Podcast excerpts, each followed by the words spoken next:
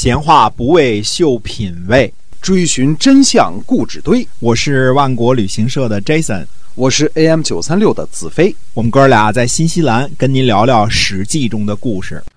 各位亲爱的听友们，大家好，欢迎来到我们的节目中《史记》中的故事。我们是天天给您更新的啊。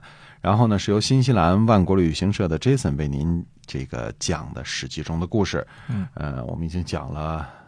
我们讲了好多年了哈，好是的，这个当然了，我们做做旅游呢，年头更长，我们已经做了 二十二年了，在新西兰，呃，这个本土上本土的这样的一个企业啊，对我们提供这个嗯这个专项定制，然后固定出发的旅游团，天天北岛发团，天天南岛发团啊，这个嗯口碑非常好的啊，这个不是嗯普通的那种旅游团，这个。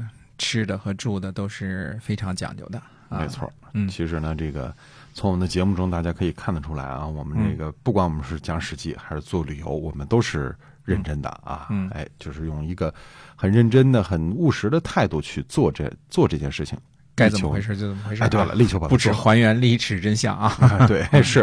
所以您可以呃，携程上就可以搜索到这个新西兰万国旅行社，我们是唯一没有差评的。没有被投诉的这个新西兰的旅行企业哈，嗯，呃，另外呢，您可以搜索一下我们的微信公众号，您就搜“新西兰万国旅行社”，里面有很详尽的内容啊，希望您能能够给您有帮助。好，我们今天继续的书接上文，跟您讲《史记》中的故事。嗯，公元前四百六十八年呢。呃，晋国的智瑶率领军队讨伐郑国，军队呢驻扎在铜丘，相当于今天的河南扶沟以西。呃，郑国的四宏呢向齐国求救，齐国军队呢准备出发。陈成子呢让阵亡将领的遗孤三日内朝见国君，以一胜马。呃，一乘车、两匹马和五个诚意赏赐给这些遗孤。陈成子呢，找来这个严庚的儿子严进，说呢，呃，说昔之意啊，你父亲战死，因为他被这个，嗯。被智瑶给活捉了嘛？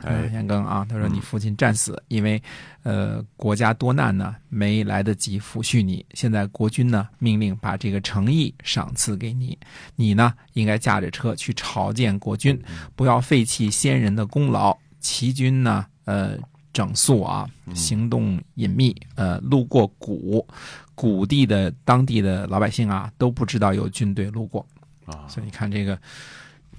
军队这个静悄悄的啊，不扰民啊。哎，到达蒲水的时候呢，下雨了，不能涉水而过。郑国的这个子产的这个儿子子思啊，当时是求救兵去的，他就说呢，他说晋国的军队啊，在 B 邑的屋檐下，所以告急。现在呢，军队不前进，恐怕就来不及了。陈成子呢，穿着雨衣，呃，拄着革，然后。站在山坡上呢，亲自督阵；马步行走的呢，就亲自用鞭子去抽那马，啊，就这意思呢，就是亲自这个督促军队前行，涉水前行啊。智伯听说以后呢，呃，便撤兵返回了。智伯智伯说什么呢？说我占卜过讨伐郑国，没有占卜和齐国作战，嗯啊，这是理由啊，这个就退兵了。实际上是听说这个陈成子这个。大军太太厉害了啊！这个军纪这么好，估计打不过啊。那么智伯呢，派人对陈成子说说什么呢？他说：“大夫陈氏是从陈国分出来的，陈国被灭呢，是郑国的罪过。我们国君呢，派我来调查陈国灭亡的原因啊。请问您体恤陈国被灭吗？要是您觉得宗国被灭对您有利，那我又有什么关系呢？”嗯，注意啊，这是智瑶在这儿故意这样说的啊。其实，呃，陈国是被楚国所灭的，跟郑国无关，对吧？没有什么关系啊。呃，陈成子呢就发怒，他说：“呃，经常欺凌别人的人呢都不长久，难道智伯能够长久吗？”啊，就是他说这话就是侮辱人嘛。你们老陈家都是都是一家的，我是为你们这个陈陈国报仇的，结果你来帮助郑国，对吧？嗯，啊，这么个意思啊。那么。中行文子呢？中行寅就告诉陈成子说呢，他说有人从晋军来给我递话说呢，说晋军打算用一千辆兵车破进齐国的营门，就可以全歼齐军了。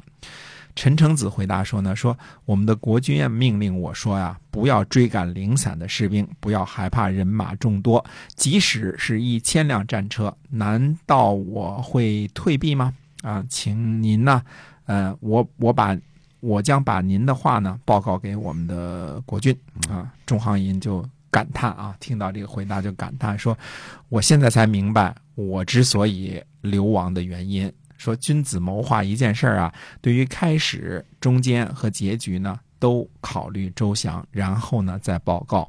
我现在呢对三个环节都不知道就报告了，想不流亡也难呐啊！这个中行银是原来六大家族的这个晋国六大家族的家督啊，现在这个在在这个齐国做客呢啊，这个。做客说的这个客气点儿，这个其实给陈承子做家臣呢啊，嗯，那么公元前呢四百六十三年，晋国的智瑶呢准备率领军队呢包围郑国的都城，军队呢未到的时候，郑国的四弘说呢说智伯呀刚愎好胜，早点妥协是可行的，于是呢先保守南里以等待，智瑶呢进入南里攻打城门，郑国人呢俘获了晋国的将领叫。呃，西傀儡，啊，许诺他呢做卿士。呃，西傀儡呢不答应投降，郑国人呢，呃，就封住了他的嘴，杀了他，这个闭气给杀死了啊。那么将要攻打城门的时候呢，这个智瑶呢就对赵襄子说了，说你去攻打城门。嗯，赵襄子回答说呢，说有主人在这儿呢，嗯，我哪敢去攻打城门啊？嗯，然后这个。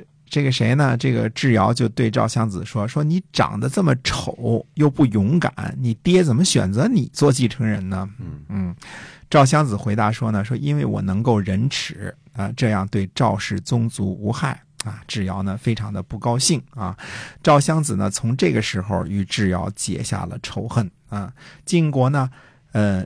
仅剩下的四大家族当中呢，最强大的智氏和次强的赵氏呢结了仇啊，这为后来呢晋国的进一步的内乱呢埋下了伏笔。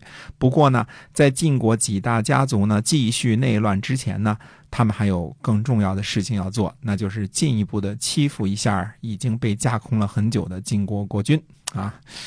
呃，从这个时候呢开始往下数呢，再过十年，到了公元前四百五十三年呢，就到了著名的三家分晋的那场大戏的时间了啊！这是纯粹的春秋末期了啊。呃，那么前几期讲的呢，魏国啊、宋国啊、郑国啊、鲁国的故事呢，基本上就是《左传》的最后几章了啊。春秋时期呢，也基本上快要结束了。至于春秋和战国时期的这个分界线啊，基本上有几种不同的说法啊。按照呃这个公元前四百七十九年孔夫子去世作为一个分界线的，按照公元前四百五十三年这个呃韩赵魏这个嗯灭志士来划分的，或者是按照鲁哀公出逃来划分的，以及按照周王纪年等几种啊这个。嗯，都有道理啊，其其实也不重要，反正就是这一段时期吧，对啊，是这个春秋和战国的这个分界点啊。那么三家分晋呢，消灭志士，基本上开启了战国群雄混战的局势。大多数人呢，还是呃同意呢，把公元前呃四百五十三年啊，韩赵魏灭智是这一年呢，呃作为战国的开始的。嗯，那么战国开始之后呢，历史就开始模糊不清了。啊，这要拜秦始皇、李斯，呃，这两个中国文化罪人之次啊。嗯，注意，我只是说他们两个是毁坏中华文化的罪人，这个这个定义我相信靠得住的啊，没有说其他的什么啊。这个，嗯，那么在开始讲解混乱不清的战国故事之前呢，嗯，还需要花时间呢梳理一下春秋这个灿烂的中华文明的摇篮期啊。呃，文明呢，这个。呃，需要总结的东西很多啊，粗略的大约分成呢，这个春秋的贵族制度的演变呐，礼乐制度啊，文化呀，嗯，还要啰嗦一下呢，春秋时候的各个邦国或者叫诸侯的前世今生啊，那么正是这些诸侯国的渐渐兴起呢，导致了周王室的联邦制度的破产。对，那么呃，晋国的晋晋国这个呃，基本上啊。在齐桓公之后呢，一直是霸主制度的继承者，呃嗯春秋时期的男一号。那么晋国呢，呃，可以说是当时主流国家的一个象征啊。那么，呃，这个也是呢，各个家大夫呢架空国君呢。当时呢，晋国的家大夫架空国君呢，也是天下诸侯国的一个缩影，所以，呃，有必要呢再啰嗦一下呢，晋国各个家族呢盘根错节的关系，还有，呃，中军将兼正卿这个政治军事合二而一的这个制度。